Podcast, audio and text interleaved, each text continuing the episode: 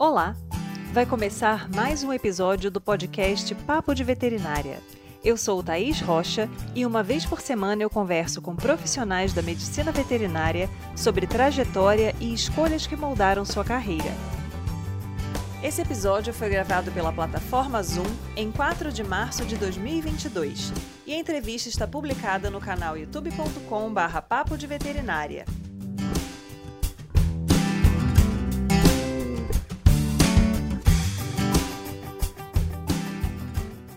Você já ouviu falar sobre a área de perícia veterinária? Nela, é importante que o profissional seja técnico, ético e imparcial para emitir pareceres para juízes ou tutores em processos envolvendo a atuação de colegas. Se você quer saber mais sobre essa área, acompanhe o papo de hoje com o nosso convidado Clifton Davis, que além de perito veterinário, ainda é autor de diversas obras sobre essa área e sobre áreas correlatas. Vem com a gente! Então, gostaria de agradecer a sua disponibilidade de estar aqui com a gente hoje. Obrigado, obrigado a você. Estava esperançoso aí, já tinha dado uma olhada no seu perfil, já tinha visto alguns convidados e estava esperando a minha vez chegar. Clifton, como é que foi a sua, a sua, o seu início no curso de medicina veterinária? Você já tinha a expectativa de alguma área que você gostaria de trabalhar? Você já começou a graduação pensando em alguma área específica ou não? Você foi descobrindo as diferentes possibilidades aí ao longo do curso? Não, durante o curso, assim, a gente, né, a gente pode ter contato com diversas áreas. Então, eu, eu, eu fiz um currículo na graduação experimentando diversas áreas. Então, assim, eu cheguei a fazer estágio com, com cavalos, com equinos, né, no Jockey Club, na Sociedade Hídrica Brasileira, no Rio de Janeiro. Fiz muito curso diversificado, assim, fiz curso na área de aves, o meu TCC, minha monografia foi em inspeção de leite, né? Fui passar um período lá para fazer estágio supervisionado na Parmalat, interior do Rio Grande do Sul. Então eu cheguei a frequentar diversas áreas assim justamente para ter uma noção, né? Para a gente ali experimentando um pouquinho de cada coisa, para depois de se formar, né? A gente conseguir mais ou menos, né? Já ter uma identificação com alguma alguma área. Né? Normalmente é o que a gente imagina que aconteça, mas Assim que eu me formei, eu comecei a, na verdade, a namorar um pouquinho a área da dermatologia veterinária, uma área bem específica na área clínica e tal, mas é porque eu tenho um pai médico, dermatologista, e minha irmã médica, dermatologista, então, assim, eu pensei em, de repente, fazer um, uma espécie de um link, né? uma espécie de um estudo comparativo, comparado, né? já que, assim, a dermatologia sempre existiu ali, né? É, teve sempre suas referências mundiais, né? o Kirk e tal, do, do livro de dermatologia e tal, e, na e no Brasil já também já é uma área bem consolidada e tal. Há pouco tempo virou especialidade é, reconhecida pelo Conselho Federal. Mas mesmo assim, né, a gente sempre se identifica com alguma área. Assim. Eu cheguei a, a estagiar, depois que me formei, fui para a USP, fiquei um período em São Paulo, fazendo um estágio lá com, com as feras da dermatologia, né, o Dr. Ronaldo Lucas, Dr. Carlos Lasson. Estava caminhando para essa área, inclusive fazendo alguns atendimentos na área de dermatologia no, em Niterói, no Rio de Janeiro. Mas né, a vida ela vai dando suas voltas e a gente acaba é, deixando de trabalhar numa área que a gente imaginava que de repente ia trabalhar, fosse trabalhar. E comecei a dar uma olhada com bons olhos para essa área pericial, que eu vi que não tinha muitos profissionais trabalhando, é, eram pouquíssimos, pouco coisa, pouco material, pouco artigo, praticamente nenhum livro, pelo menos no Brasil. E eu falei, cara, eu acho que é um caminho interessante aí, não tem muita gente, porque às vezes a gente escuta na faculdade, né, aquela coisa, ah, vai fazer uma coisa que ninguém faz, né? Vai fazer uma coisa que ninguém está fazendo, vai... E aí a gente acaba pegando um pouquinho disso e eu falei, cara, vou, vou entrar nessa área aí, que eu acho uma área bem interessante. Acho que eu acho assim que eu tenho um perfil para trabalhar na área, porque né, sou meio metódico, tenho minhas manias e, e, eu acho que você tem que ter um mínimo de organização, um pouco de seriedade, ter algum, algumas, alguns atributos, porque é uma área né, bem séria, né, lida com justiça diretamente, é uma área que já foge um pouquinho ao que a gente está acostumado na faculdade, em termos de clínica e tudo mais. E eu falei, vou, vou entrar nessa área aí. E entrei, entrei aos pouquinhos.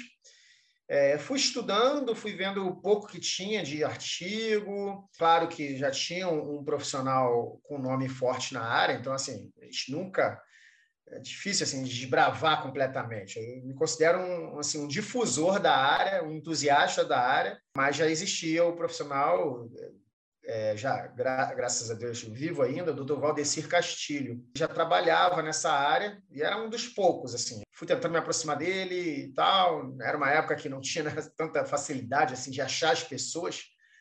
Mas fui começando, fui começando, fui começando e, graças a Deus, hoje em dia, é, sou bem realizado com, com essa área de perícia. Essa área de perícia ela vem é, se mostrando cada vez mais. Né? Não sei se é uma questão de facilidade de acesso à informação hoje em dia, por conta de rede social, ou se realmente, para você que está na área, né, isso vem crescendo bastante nos últimos anos. Durante a minha graduação, por exemplo, eu não tinha nem ouvido falar da área de perícia veterinária. E hoje em dia a gente já vê muitas pessoas fazendo propaganda, muitas, muitas vezes com apelo financeiro também, né? Ah, você ser perito, você consegue uma boa remuneração e etc. É, isso vem realmente crescendo nos últimos anos? Sim, sim. Nos últimos anos já é, vem crescendo, sim. Né? Eu, quando eu comecei, de fato, não tinha muita, muitos casos, eram pouquíssimos, eram pouquíssimos profissionais trabalhando na área também. Então, hoje, a perícia veterinária já é uma realidade, de fato. Eu acho que é uma área bacana porque ela está em evidência, né? E a gente percebe também que existe uma tendência maior das pessoas estarem mais informadas a respeito dos seus direitos. Às vezes, os deveres as pessoas não sabem muito, mas os direitos todo mundo quer saber. É, e essa, essa íntima relação né, dos tutores com os animais é, pets, por exemplo, eu acho que traz muito uma, uma carga de responsabilidade para o médico veterinário no lidar, né, no tratar daquele animal. Então, acho que talvez essa tendência também venha acompanhando né, o crescimento da área de, de perícia veterinária. E aí, nesse aspecto, né, pensando nessa, nessa abordagem, o que, que você tem vivenciado, assim, na sua atuação você trabalha em áreas diferentes, pequenos animais, grandes animais, depende da área ou existem nichos específicos de atuação para o perito? Depende, independe da área, né? A área de perícia veterinária, ela, ela é muito abrangente, então, assim, tem áreas de, de, de, de, grandes animais, sei lá, tipo acidentes envolvendo grandes animais, um poste cai em cima de um, de um de uns cavalos, de uma fiação, e atinge os cavalos de uma fazenda, alguma coisa assim. Existem casos, às vezes, eh, peguei recentemente um caso de derramamento de óleo, em que houve o óbito de mais de 200 cabeças de gado numa fazenda. O, forte mesmo, assim, a, a, parte pior, realmente são as partes de, de, pequenos animais de erros médicos. Mas também temos casos, por exemplo, de é, maus tratos envolvendo, na verdade, uma questão de briga de vizinhança. Né? Então, por exemplo, eu já peguei um caso em que uma, uma tutora ela era acusada de, de, de, de ser acumuladora de animais e de não cuidar tão bem dos animais que ela tinha dentro de um, um apartamento pequeno. E aí os animais é, né, eram, havia uma suspeita de que não eram bem cuidados, então tinha um, um cheiro muito forte, odor, é, latidos excessivos. Condomínio, né, um grupo de moradores entrou com processo contra a tutora para ela se ela ou passar a cuidar melhor desses animais ou, ou de se desfazer no sentido de de repente levar para um abrigo, alguma coisa assim, porque era nítido assim que o pessoal percebia que não que estava vendo algumas situações de maus tratos, né, de não de um não bom trato em relação aos animais. Então tem muito essa questão de briga de vizinhança, não a parte criminal de, de, de fato, né? Essa aí já é a parte de, de perícia criminal, mas há essa questão de, de, de, de área, na área civil, de briga de vizinhança, de reparação de danos e tudo mais.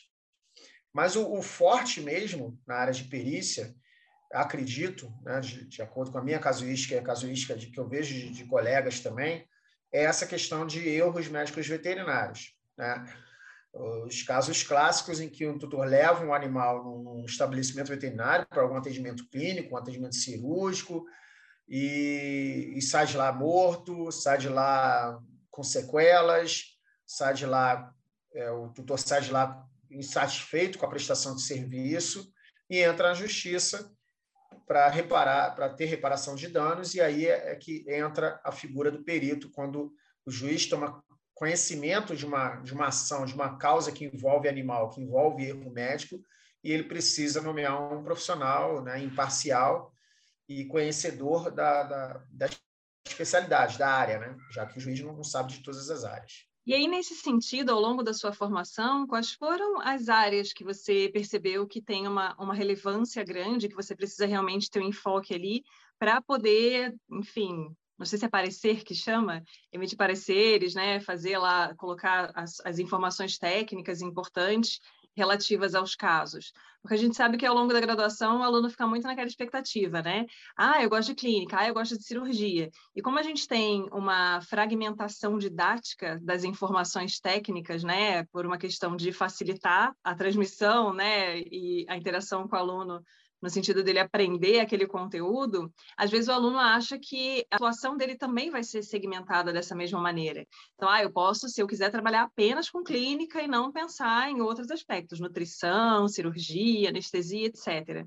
E aí, como perito, provavelmente você tem que ter um conhecimento bem abrangente dentro das áreas diferentes da medicina veterinária. E aí você, você desenvolve o seu trabalho de forma individual ou você tem como se fosse um corpo clínico que você consulta, que você troca ideia? Como é que funciona isso? É subentende né, que o perito ele sabe tudo, né? Mas não é bem assim. Né? A gente, nós temos nossas áreas afins, né? Nossas áreas que a gente talvez se especializou, né, ou teve uma afinidade maior, uma prática, uma vivência maior.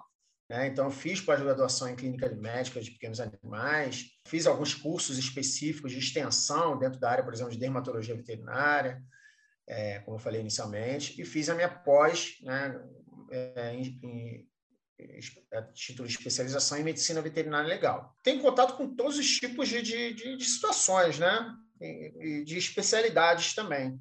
Né? Então, assim, o perito assim, ele tem, ele tem tempo hábil para estudar, para se aprofundar, para adquirir literatura né, sobre determinado assunto e emitir um parecer, na verdade, um, emitir um laudo pericial é, de acordo com o que está sendo né, questionado, demandado ali.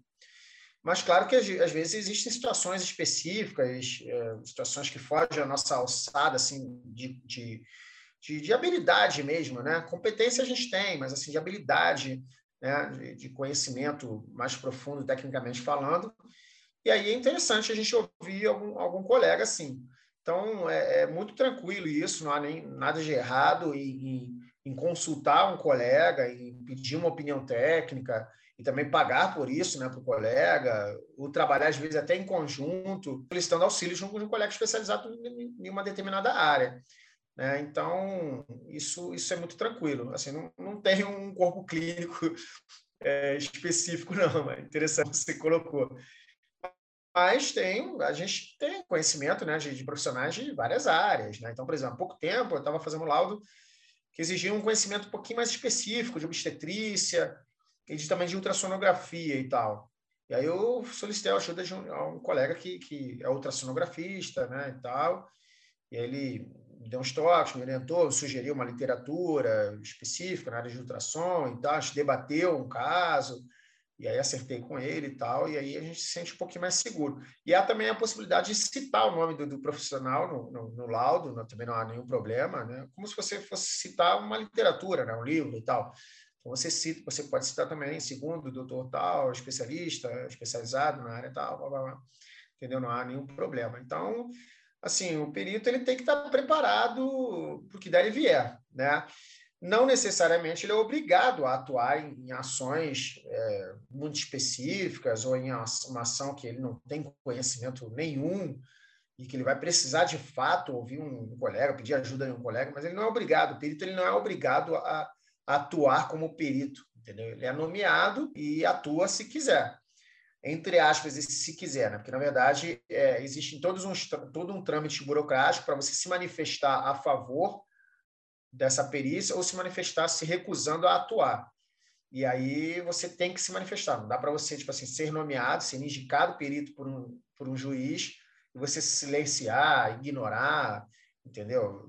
E aí você tem que se manifestar. Isso está no Código de Processo Civil, você tem um, um prazo para você se manifestar caso não se manifeste, talvez seja obrigado a atuar. E aí, e aí é, o conhecimento que você precisa ter a respeito de direito também acaba sendo bem amplo, né? Você tem que ter um conhecimento dos trâmites, de todas, todas as situações ali que você pode é, encontrar. E tem também a questão da imparcialidade, que você já comentou, né? Então, você acredita que é, é uma área na qual é necessário um certo amadurecimento para que a gente, às vezes, não se revolte contra certas situações, né? não se deixe levar por emoções, você consiga realmente ser bem metódico, bem é, imparcial para emitir o seu laudo e deixar nas mãos da justiça o que é dela resolver? A imparcialidade ela é um atributo, é o atributo principal, eu acho, da atuação como perito. Né? Imparcialidade barra seriedade. Né? Então, assim, não dá. Você realmente assim tem que ser discreto, né? principalmente nessa, nessa área de atuação é, e com certeza requer um amadurecimento, sim. Né? Não é uma coisa assim tão simples de lidar, né? porque é uma área muito diferenciada, muito específica, é uma área que ela está 100% interligada ao direito, ela está 100% ligada a profissionais do direito, né? Então, assim, você tem que ter uma, uma, um amadurecimento, sim, como profissional. Eu vejo, às vezes, estudantes e às vezes recém-formado querendo já atuar na área de perícia, eu, eu não recomendo, tá? Uma opinião particular minha, não recomendo. Recomendo que é, adquira experiência profissional primeiro, né? De um, dois anos, qualquer que seja a área, para você já começar a sentir como é o mercado, como, né, como são os tutores, como são as pessoas, os profissionais, a lida com os profissionais. Você sentir, né? Você se sentir profissional durante um período. Ao mesmo tempo, você pode fazer um curso, você pode adquirir literatura, você já pode, de repente, acompanhar um trabalho de um profissional e até mesmo para sentir segurança, né? fazer uma monitoria. É importante você se qualificar através de cursos, adquirir literatura, para você saber como funciona. É, não sou formado em direito e o conhecimento do direito assim, não é uma coisa tão aprofundada, sabe? São coisas tranquilas, rasas, assim, em que os livros de, de perícia já, já dão a, abordam com leveza, não são nada, não é nada assim muito, muito, entendeu? Muito denso assim, são coisas tranquilas, até porque nosso serviço ele é contratado para a gente trabalhar é, praticamente quase 100% de forma técnica, entendeu? A gente vai emitir uma opinião técnica, a gente vai emitir um parecer, é, parecer técnico, um laudo técnico, né? O nosso serviço, o juiz nomeia um perito veterinário para você falar sobre o que está acontecendo ali dentro da veterinária, dentro da medicina veterinária, dentro da, dentro da técnica, né? Mas, claro que por você estar atuando dentro do direito, você tem que ter algumas noções. Noções né, do momento que você vai entregar o laudo, noção de como fazer uma petição, um documento jurídico para solicitar um documento que está que tá em poder da, do tutor ou em poder do veterinário. Né? Então, assim, tem que ter, existem algumas nuances que com o tempo e com a capacitação você vai adquirindo e vai se sentindo mais seguro. Entendeu? Então, eu acho assim bem temerário quando a pessoa, ah, pô, quero fazer, quero trabalhar, acho legal essa área e tal. Vai devagar, começa devagar, porque para não se desanimar, não se desiludir, não, não, né, não acontecer algum problema, até de, de cunho de responsabilidade do próprio perito mesmo, porque é uma, é uma, é uma baita de uma responsabilidade, né? uma função assim que é exige muito controle mental, entendeu? Muito, muito trabalho, muito estudo, muita descrição, porque você, o, o perito ele é visto como o longa-manos do juiz, o braço direito do juiz, a extensão do braço do juiz. Então, assim, na ausência do juiz, quem manda é o perito. Perito é como se fosse a, né, a presença do juiz num, num, ato pericial, a presença do juiz numa entrevista pericial, em que o perito vai entrevistar a parte autora e a parte ré, a pessoa que está entrando com o processo e a pessoa que está sendo processada, entendeu? Então, o perito ele tem uma, uma responsabilidade muito forte porque ele é o ele é a voz do juiz praticamente, entendeu? O juiz quase que 100% ele vai sentenciar de acordo com o que o perito está dizendo. Na realidade, né, olhando aí nas suas costas, novo Código de Medicina Veterinária comentado e etc., é, a gente sabe que durante a graduação os alunos muitas vezes não, não levam muito a sério, não têm muita atenção em disciplinas que às vezes é, parecem um pouco distantes né, daquele sonho da atuação Nossa. na medicina veterinária. Você quer botar a mão no bicho peludinho, né? Você quer botar a mão na vaca, você quer, sei lá, abraçar a galinha né? E às vezes, quando a gente tem a, a, parte de, de ética, de medicina legal, de deontologia, o aluno né, quer meio que passar aquilo ali logo para não precisar se preocupar né, com esse tipo de conteúdo.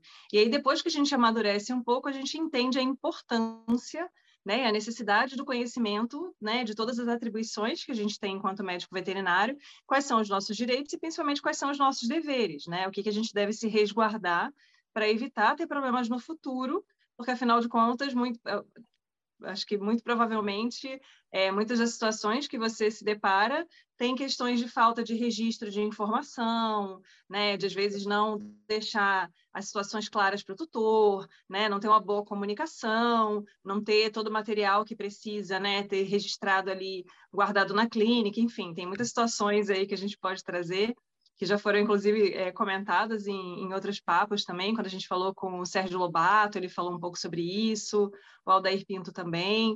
Então, é, é bem interessante né, que o aluno tenha essa visão, e é bacana que exista agora a disponibilidade de livros que tenham um enfoque um pouco mais direcionado né, para que o aluno possa ter um contato ali com a área e entenda né, a relevância desse conhecimento.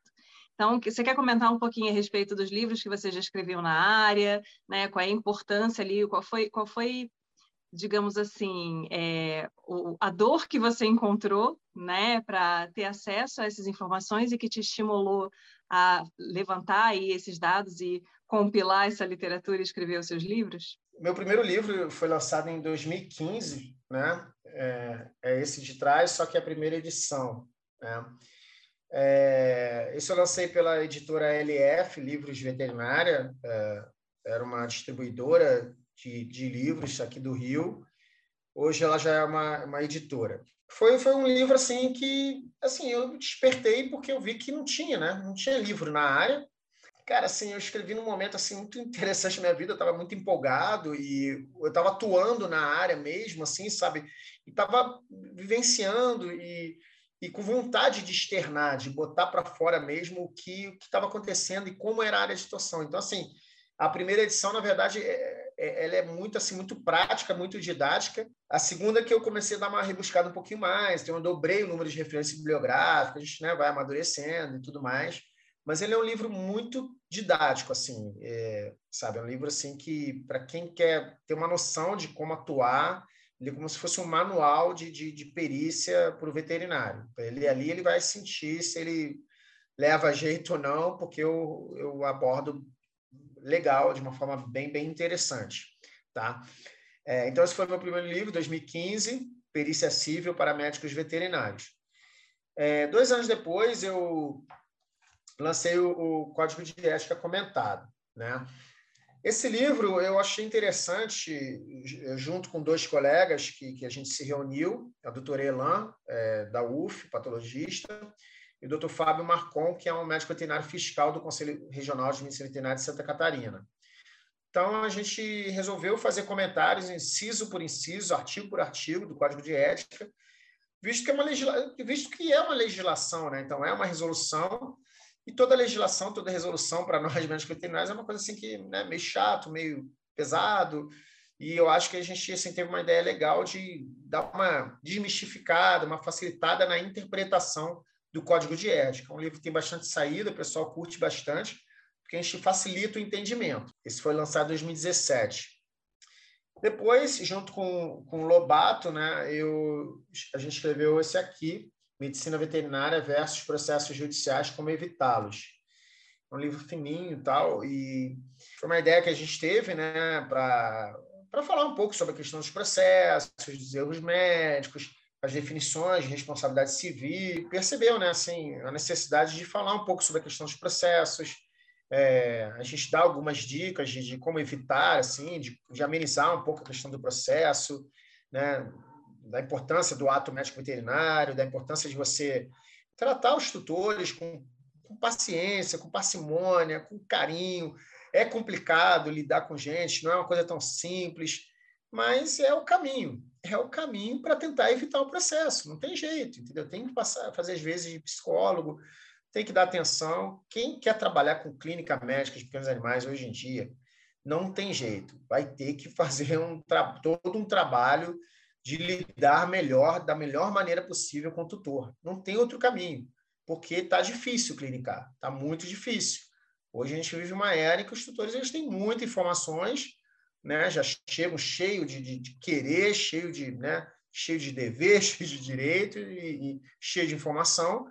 Se você não, não souber lidar, conversar, explicar, dar atenção, dar uma aula na anamnese, dar uma aula sobre uma determinada patologia, você tem que dar atenção, você tem que tratar ele ali, sabe, com, com, com carinho, não tem outro caminho. Senão, pode ser pode sofrer um processo, ainda que você esteja certo, ainda que você tenha feito tudo certo, tudo mais, mas um processo é um processo, entendeu? A dor do processo, a perturbação do processo, ela não é mole não, ela é chata, ela é pesada, ela é duradoura, e eu como perito e, e trabalhando nessa área há muito tempo, vejo como é desgastante para colegas quando eu me deparo com colegas que estão sendo processados e estão ali numa situação, é, entre aspas, assim, deplorável, de, de, de, de, depressão mesmo e de situação cabisbaixa, porque é muito ruim, muito ruim mesmo.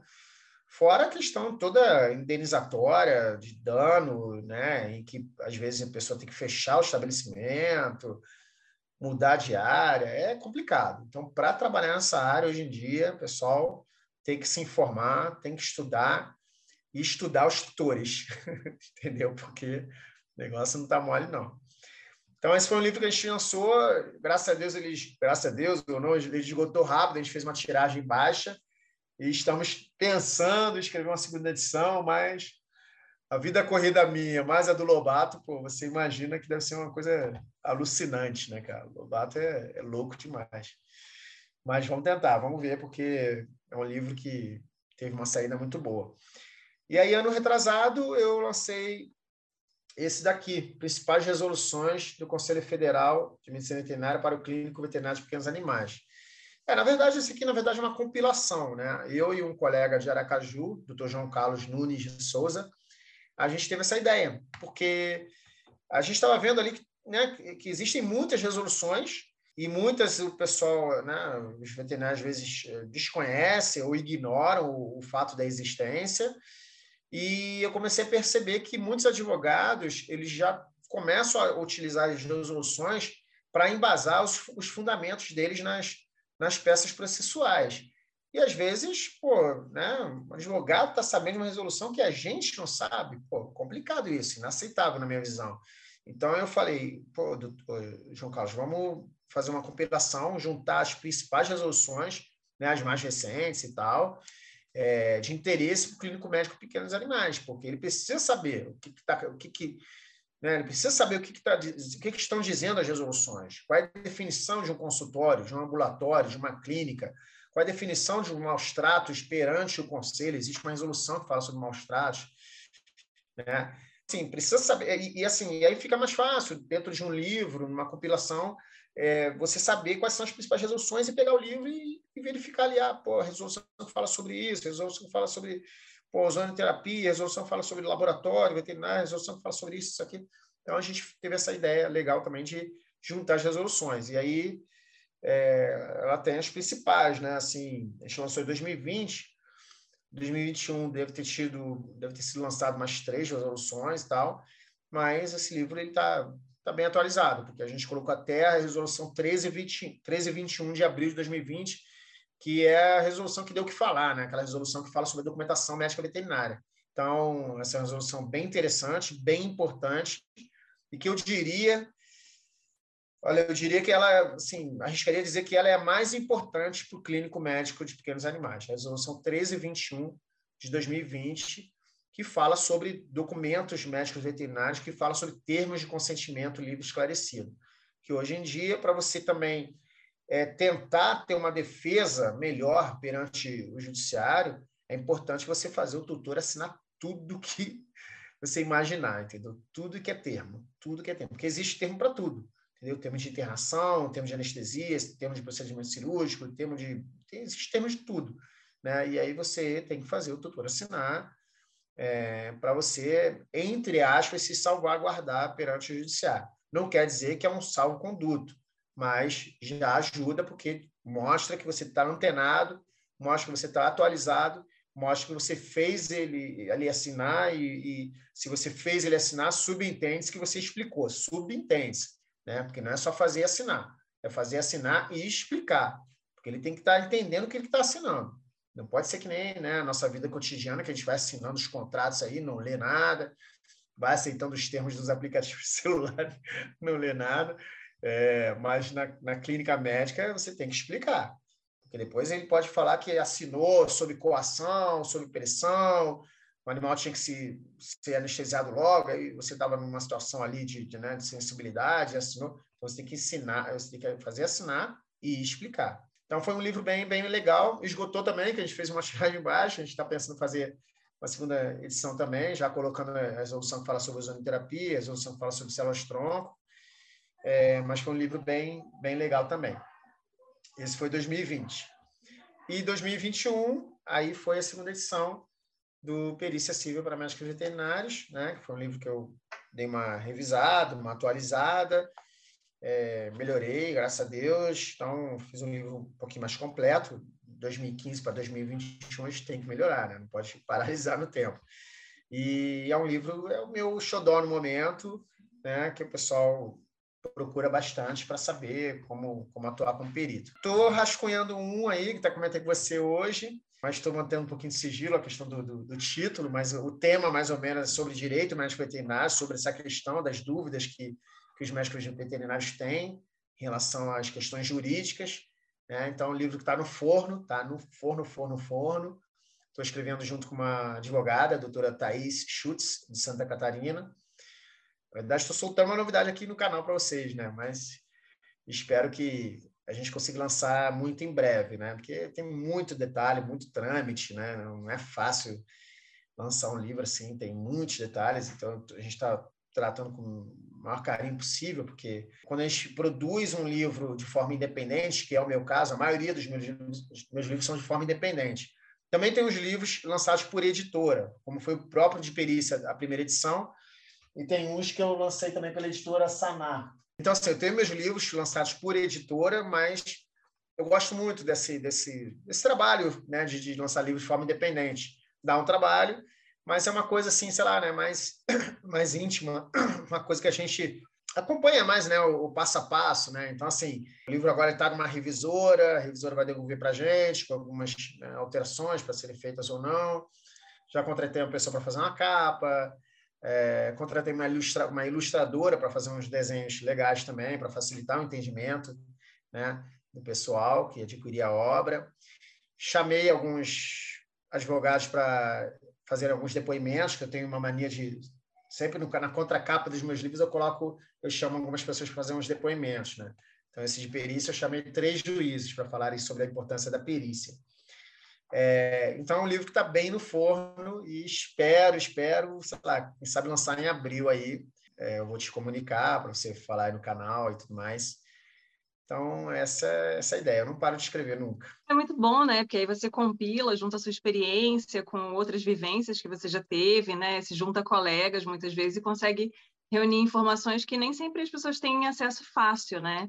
Hoje em dia, é, é aquilo que você falou, ó, o código de ética, você entra lá na internet, busca e tal. Mas se você tem uma dúvida, como é, quem é que te responde, né? Pois então, é é bem interessante que tenha essas informações já de forma mais estruturada, né? Eu sou suspeita, adoro um livro físico, eu gosto do papel, negócio impresso, não gosto dessa coisa, ler PDF para mim é o fim do, do da vida. É, não gosto, Mas não. é bem bacana. E aí, falando sobre perfil de pessoas para atuarem nessa área, né? Você falou de algumas características que são interessantes. A gente comentou a respeito da imparcialidade, de ser metódico. Que outras características você acha que são interessantes para quem gosta da área? Ser curioso, ser estudioso, ser organizado, estar atento à, à, à legislação da veterinária, né? Então, assim, não basta só estudar as partes técnicas, né? Eu tenho vários livros aqui, tenho tratado de medicina interna, tenho livro de dermato, tenho livro de cirurgia, tenho vários livros de várias áreas. Mas você não pode só se ater só a essas, essas informações técnicas, tem, tem, tem que ter noção da legislação. Né? um pouco também de direito, ter conhecimento também, fazer um network, tem que gostar, não pode ser muito tímido, né? Porque se você for muito tímido, você não vai ser lembrado por juízes, não vai ser lembrado por advogados. Então você tem que estar sempre atento a fazer networking. Isso aí eu acho que é o principal. Porque você só vai atuar como perito ou como assistente técnico, né? Que assistente técnico até falei, quase não falei muito aqui, mas o assistente técnico é aquele profissional que ele é contratado por uma das partes ou ele vai ser contratado por, pelo tutor que está tá processando o médico veterinário, ou ele vai ser contratado pelo médico veterinário que está sendo processado. Ele é chamado de assistente técnico, como se fosse um perito auxiliar. Tá? Ele é um perito que é contratado pelas partes. E tem o perito do juiz, né, que é nomeado, é o indicado pelo juiz. Mas para você trabalhar tanto como perito como como assistente técnico, as duas uh, áreas de situações são, são ótimas e dá para você ganhar dinheiro com isso você tem que fazer contato com advogado, com juiz, com promotor, com o pessoal do meio jurídico, entendeu? Então você tem que ser, né, tem que fazer network. Eu acho que essa é uma das principais características. Se você, se você não fizer, o pessoal não vai saber que você trabalha com perícia, não vai lembrar de você, e você gosta da área, quer trabalhar na área, mas não faz network, não conhece as pessoas, não divulga, o seu trabalho como eu estou divulgando aqui para você, as pessoas não vão, não vão saber, entendeu? Então, não vão, não vão te conhecer. Então, acho que é importantíssimo fazer, é você fazer um network para mostrar para as pessoas que você trabalha nessa área. Porque é muito importante né? a atuação do médico veterinário como perito, ou, ou tanto como assistente técnico, como perito judicial, porque existem alguns casos em que não há a figura do perito e o juiz decide, né, sentencia de acordo com a cabeça dele, de acordo com, com alguns documentos que foram anexados ali no processo e tal, mas eu acho isso um pouco temerário, assim, na minha visão, entendeu? Acho que isso pode causar uma, uma, uma, uma sensação de, de, insegurança jurídica, porque não tem um profissional ali, né, capacitado, competente, que está analisando os documentos. E sim, os documentos, entre aspas, falando por si só. Eu acho isso um pouco complicado, entendeu? Então, acho que o principal é fazer networking com, com quem quer que seja. Você tem que se fazer ouvir, você tem que se fazer ser percebido. Quem não é visto não é lembrado. Essa é uma máxima, né? Bem comum. A gente, a gente sempre conversa com médicos veterinários de outras áreas e essa é uma característica que sempre vem. Né? A gente tem que fazer networking e, e eu brinco, né? Muito com uma frase. Eu falo, mais importante do que saber é ter o telefone de quem sabe porque às vezes né, a gente não tem realmente como ter acesso a todas as informações, a saber tudo que é necessário, mas conhecendo várias pessoas, além né, de lembrarem de você, você também às vezes consegue respostas ali importantes para resolver algumas questões. E aí, é. Clifton, eu fiquei com uma dúvida agora, porque a gente falou bastante sobre a questão de um tutor, por exemplo, processando o médico veterinário por, né, alguma, por se sentir lesado de alguma forma. E a gente vê com grande frequência o CRMV, né, os CRMVs de vários estados diferentes, fazendo aquelas notas de desagravo, dizendo que médicos veterinários que foram expostos em mídias sociais é, tomaram a conduta correta, né, não fizeram o que o tutor lá estava dizendo que a pessoa fez. Existe a possibilidade do perito atuar de forma oposta? Então, atuar na defesa específica de um médico veterinário ou um médico veterinário processando um tutor? Existe essa, essa situação? Existe, mas numa escala é, bem menor, né? Assim, quer dizer, vamos lá, deixa eu tentar explicar. Então, quando, quando o médico veterinário está sendo processado, ele tem o direito de contratar né, a figura do, do assistente técnico, que vai ajudar a ele a se defender no, no judiciário. Ele vai ter um advogado, tá, que vai ajudar na questão jurídica e tal, ele vai ter um assistente técnico que vai ajudar em relação às provas, né, que vai fazer com que ele, ele prove, ele, ele mostre que ele estava certo nas condutas técnicas dele, entendeu? Então, assim, existe a figura do assistente técnico, médico veterinário também, que ajuda na defesa do, dos profissionais também, entendeu? É, agora, casos assim de, de médico veterinário processando o tutor, eu, eu vejo muito pouco, tá? Tem um caso recente está acontecendo, até estou atuando nesse caso, então posso entrar muitos em, muito em detalhes, mas assim a, a tutora ela, ela é, processou o, o, o, médico veterinário é, acusando-o de maus tratos e o médico veterinário processou ela é, é, por crime contra a honra. Por quê? Porque a tutora ela foi para a mídia social, para as mídias sociais, foi, foi para o Instagram, foi para as redes sociais e difamou completamente o, o colega médico veterinário. Isso não pode fazer. Né? Então, ele processou essa tutora é, é, de, é, por causa de calúnia, difamação, né, injúria e tudo mais. Então, assim, mas não é, eu não vejo muito isso, não. O médico veterinário processando o tutor mas talvez seja até uma tendência, né? Por causa dessa questão das pessoas irem para as redes sociais e sair falando, né? Tudo tem direito, achando que está no seu direito e não está, né?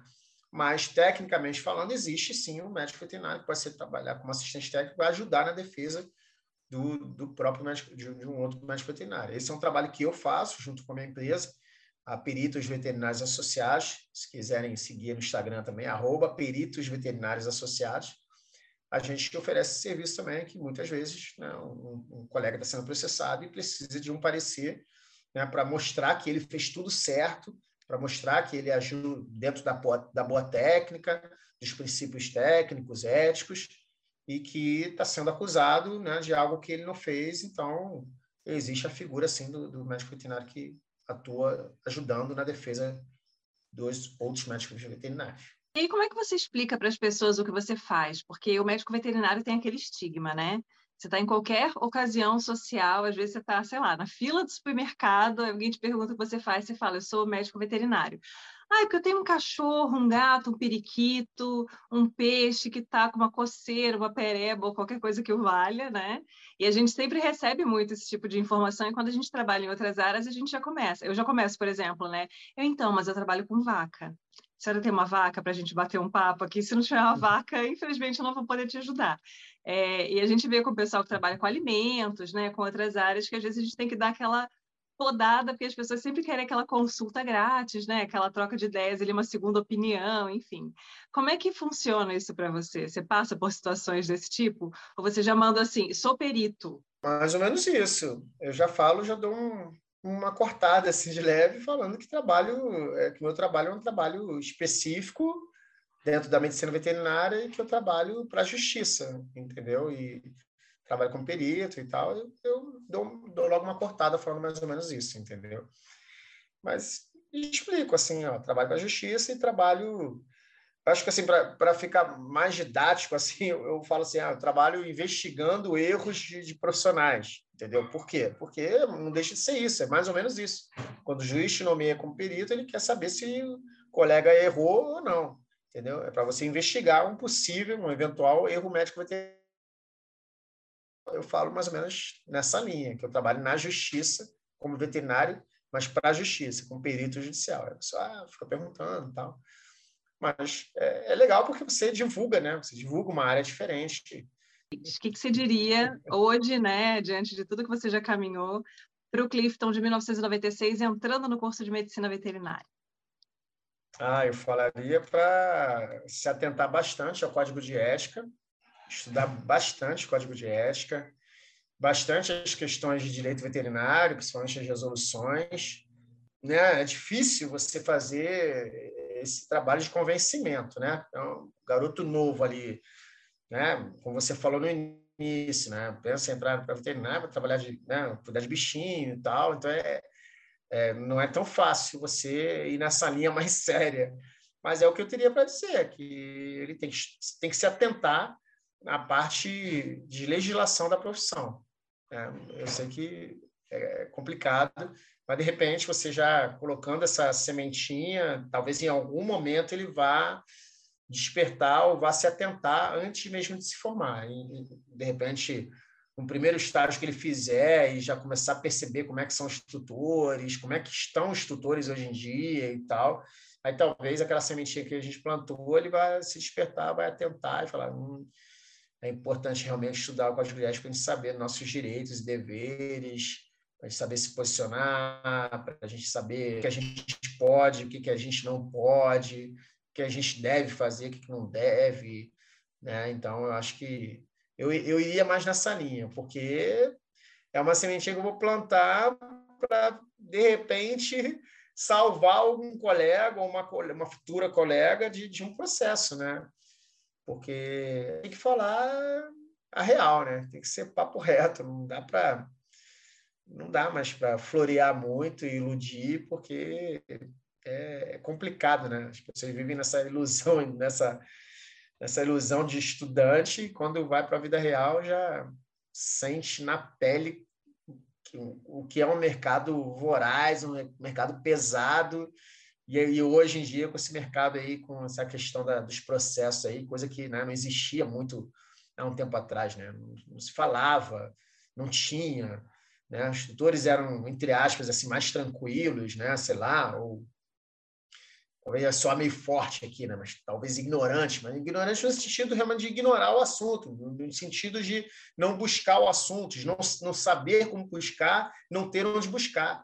Então, hoje em dia, eles sabem bastante, às vezes sabem mais até do que o próprio profissional é forte falar isso, entendeu? Mas se o profissional estiver estagnado, não estiver atento à legislação, estiver estudando, tiver noção do que está acontecendo, pô, facilmente pode ser aí, pode passar uma situação vexatória ali, entendeu? Porque as informações estão aí, os livros estão aí, né? Eu, como veterinário, é, quer dizer, eu como quando escrevo esses livros, é, na verdade, assim, eu estou sendo um escritor, na verdade. Então, assim, qualquer um pode adquirir um livro desse. Qualquer um pode pegar essas informações, entendeu? Adquirir essas informações. Então, é complicado, assim, quando eu vejo um veterinário assim, que não está nem aí muito para esses assuntos e tal, e aí o advogado, pô, tem vários advogados que, eu conheço que adquiriram os livros, entendeu? E, cara, sem, sem brincadeira, assim, eu conheço advogados que praticamente sabem muito, muito mais do que muito veterinário, porque eles estudam esses assuntos. Né? Eles, eles estudam bastante para defender, porque a maioria desses advogados do direito médico veterinário, eles atuam defendendo os médicos veterinários. A maioria, a grande maioria. Já fiz um levantamento, assim, 80%, mais ou menos. Então, se eles estudam, né, se eles atuam na defesa dos médicos veterinários, precisam estudar né, a legislação da medicina veterinária. Eles sabem bastante, sabem muito, sabem de discutir, assim, sabe? sabe? Se o médico veterinário não se atentar a esses assuntos, é, vai ter problema, entendeu? Futuramente, principalmente juridicamente falando. É, e é bem comum, né, esse aspecto relacionado, em especial, à clínica de pequenos animais, né? Acho que centros urbanos, pessoas que têm mais acesso à informação, né? Aquela relação próxima com o tutor que a gente já comentou, né? Ah, é meu, meu cachorro é meu filho, meu gato é meu filho, isso tudo vai tomando uma dimensão enorme que o estudante, quando entra no curso, ele tem uma ideia, porque muitos deles agem com os próprios pets dessa maneira, né? É, é. Mas não se vê no lugar, no lugar de um profissional que está atendendo aquele animal, que está lidando com aquela vida, que a gente sabe que a vida é uma coisa extremamente frágil, né? Qualquer coisa pode acontecer e, e né, não ter ali um bom desfecho. Então, é, é importante ter atenção a isso aí.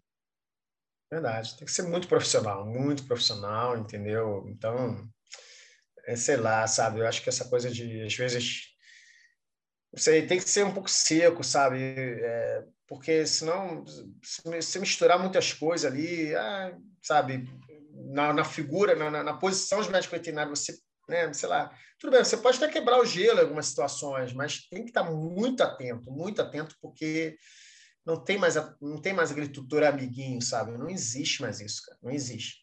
Ele é teu amiguinho ali quando está dando tudo certo. Se acontecer alguma coisa errada, aquele seu melhor cliente pode ser, sabe, seu maior inimigo para o resto da vida. Eu sei porque eu trabalho com isso, lido com isso, entendeu? E aí as pessoas confiam demais, conversam muito pelo WhatsApp, dá muita informaçãozinha, conversa demais, sabe? E aí lá na frente ele está cheio de prova contra você e você pô, agiu na maior inocência contra uma pessoa que depois que vê o óbito do seu animal, a pessoa se transforma, né? É, acabou, não tem mais aquela amizade. E na área de grandes animais?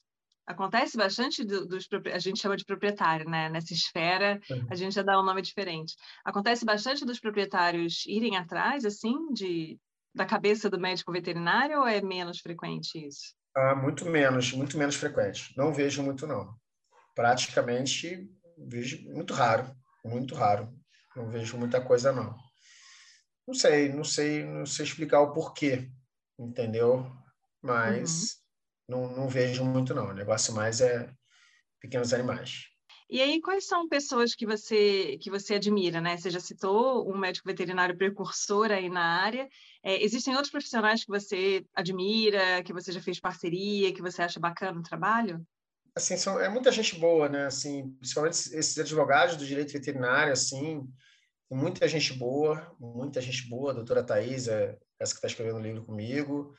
É, tem a doutora Andressa Pasqualini, doutora Kelly, doutora Isabel, é muita gente. Doutora Patrícia Nardinelli, doutora Graziella, do perfil arroba direito.veterinário, é um perfil muito legal. Ela é de, de BH, quer dizer, de Uberlândia, eu acho.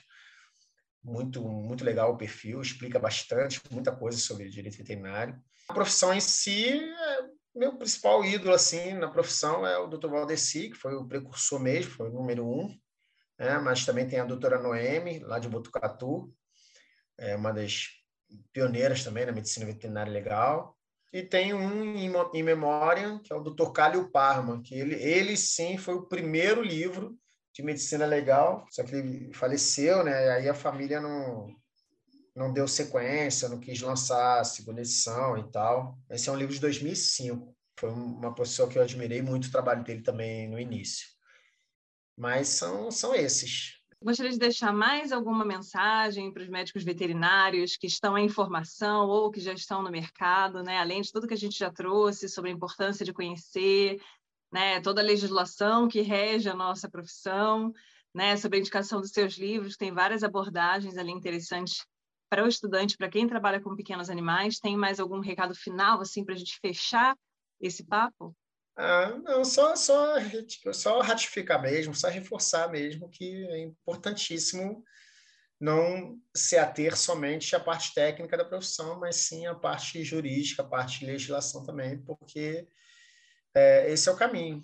Esse é o caminho para se evitar processos, para se evitar problemas na justiça. Então, se a pessoa se fechar somente as especialidades, a área glamourosa da profissão, vamos dizer assim, são uma área glamourosa. Se você esquecer a parte jurídica, você vive ali num mundo ali maravilhoso, né? De, de clínica, de cirurgia, e essas partes são legais, são interessantes, são instigantes, né? satisfazem bastante a gente e tal. Foi, teoricamente foi para isso que a gente estudou, né? Para trabalhar nas áreas técnicas da profissão, inspeção e tudo mais mas o principal recado é que não ignore a legislação, não ignore a parte jurídica da profissão, porque é aí que mora o perigo. Muito obrigada, adorei conversar com você, conhecer um pouquinho mais, né? A gente sabe que esses papos são sempre bem, bem resumidinhos, né? Com certeza tem muito mais coisa aí que você pode trazer para o pessoal, mas gostei muito de conhecer um pouquinho mais sobre a área que você atua.